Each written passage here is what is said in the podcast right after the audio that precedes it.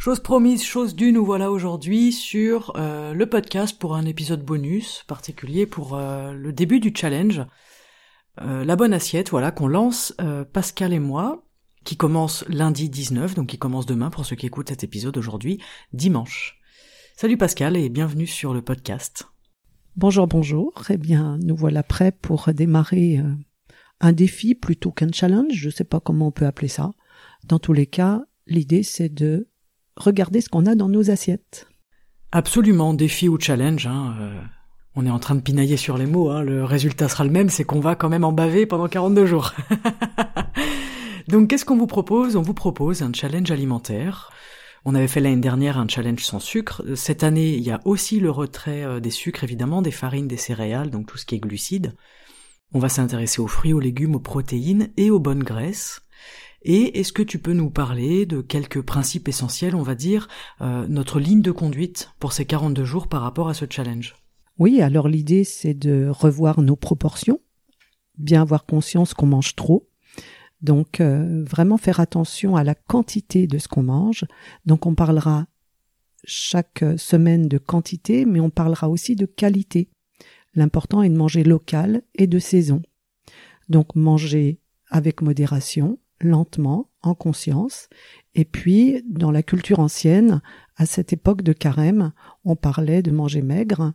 Et dans cette culture euh, chrétienne, il y avait toujours un, jour où on mangeait maigre, c'était le vendredi. Ce qu'il faut savoir, c'est qu'une journée par semaine de manger maigre, c'est pas suffisant pour éliminer les toxines. Donc, on a décidé de faire ça sur 42 jours, qui est la période de carême, donc jusqu'à Pâques manger maigre, c'est pas forcément facile euh, de savoir euh, ce que ça veut dire. L'idée, c'est qu'on a un peu perdu quand même le bon sens de nos ancêtres. Alors, entre les modes diététiques et les enjeux économiques, on s'est beaucoup éloigné de ce qui est naturel et de ce qui est bon pour nous. Donc, euh, on va chercher à revenir aux bases, en fait, qu'on n'aurait jamais dû perdre. Dans tout ce qu'on va vous partager durant ce challenge, c'est un point de vue. Ce ne sont pas forcément des vérités absolues, les choses changent en permanence, elles évoluent constamment. L'idée, c'est d'amener à la réflexion et peut-être euh, d'être conscient de ce qu'on mange et de nos habitudes alimentaires.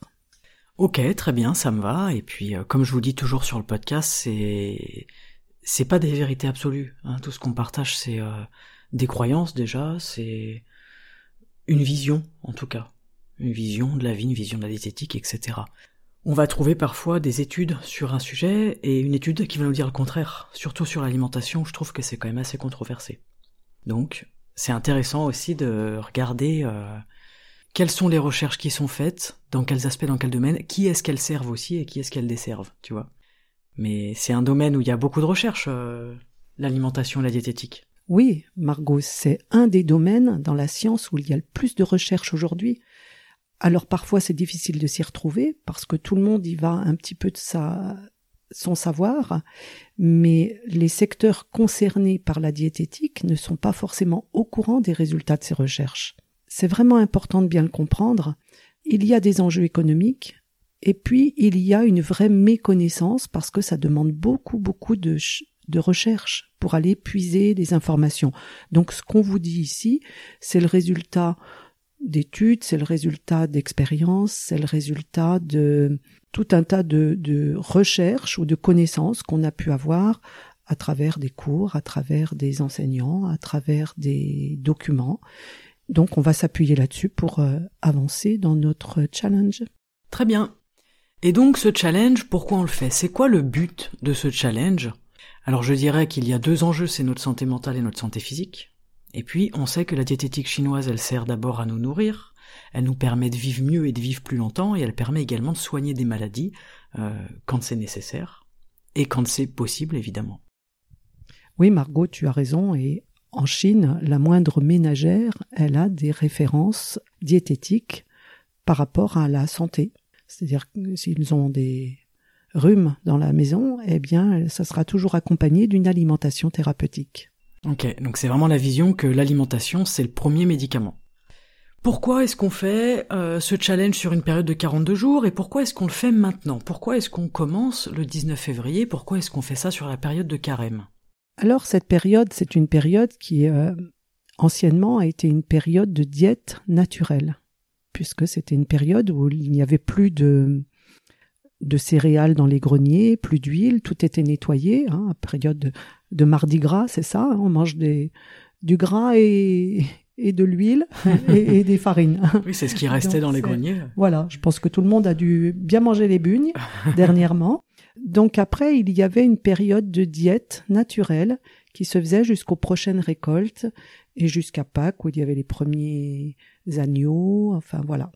Donc c'est une période qui naturellement est importante pour la santé puisque c'est une période de détoxification.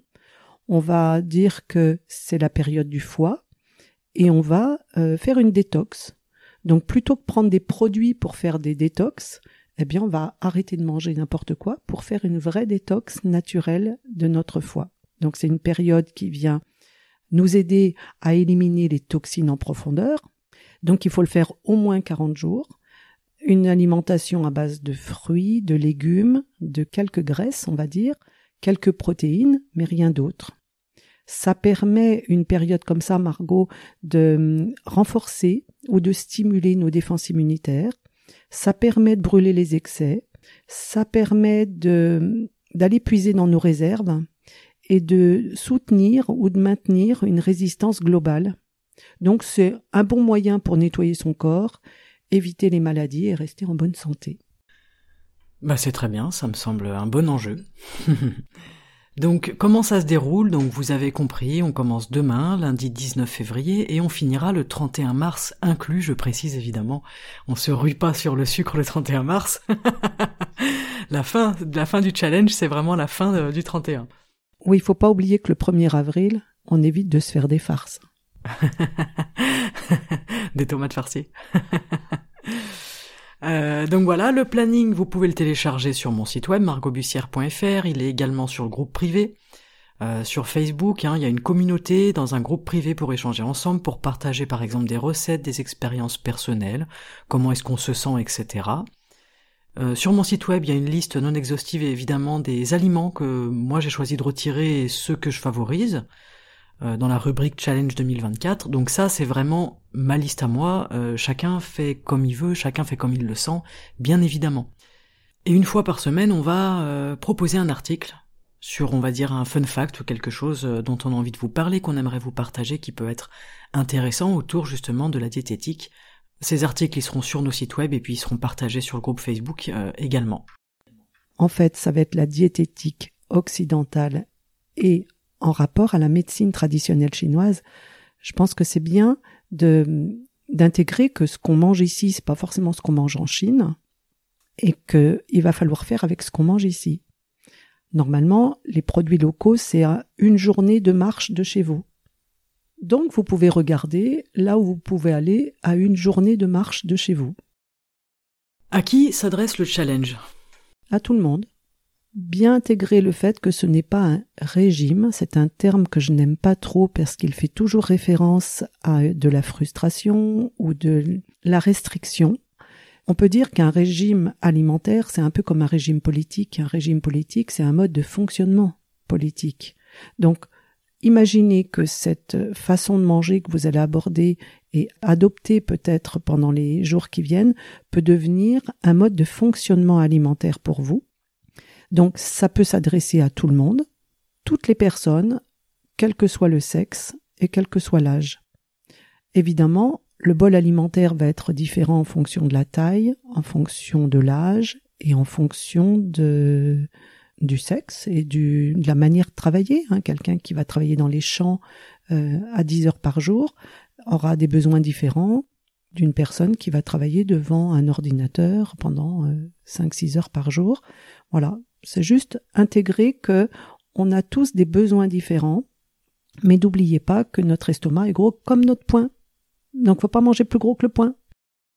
Euh, donc voilà, en fait, c'est une expérience alimentaire qu'on vous propose. Hein, euh, avant toute chose, c'est un défi, c'est un challenge. C'est si vous avez envie d'expérimenter autre chose, de changer votre alimentation sur une période et et de voir euh, ce qui se passe à l'intérieur de vous, ce qui se passe physiquement, dans votre tête, dans votre esprit, etc. Un petit peu comme on avait fait l'année dernière, hein, c'est sensiblement la même chose. Et l'année dernière, on avait fait 45 jours sans sucre, c'était déjà une expérience assez chouette. Donc quels sont les bienfaits de faire euh, un tel challenge? Qu'est-ce que tu nous dirais, Pascal? De modifier son alimentation, euh, avoir conscience que ça va faire baisser notre niveau de stress. Peut-être qu'au début, ça va faire un peu monter, hein, quand vous allez être en, privation de stupéfiants. eh bien, euh, ça va peut-être faire monter un niveau de stress, mais ça se calme relativement vite. Ça va entraîner un meilleur sommeil, ça va amener une meilleure régulation du système digestif, de la flore intestinale. Ça va vous reconnecter à votre faim. Aujourd'hui, on ne sait plus ce que c'est qu'avoir faim. Et c'est vrai que pour la plupart d'entre nous, nos générations euh, n'ont pas connu la faim. Donc on n'a pas forcément eu cette expérience-là.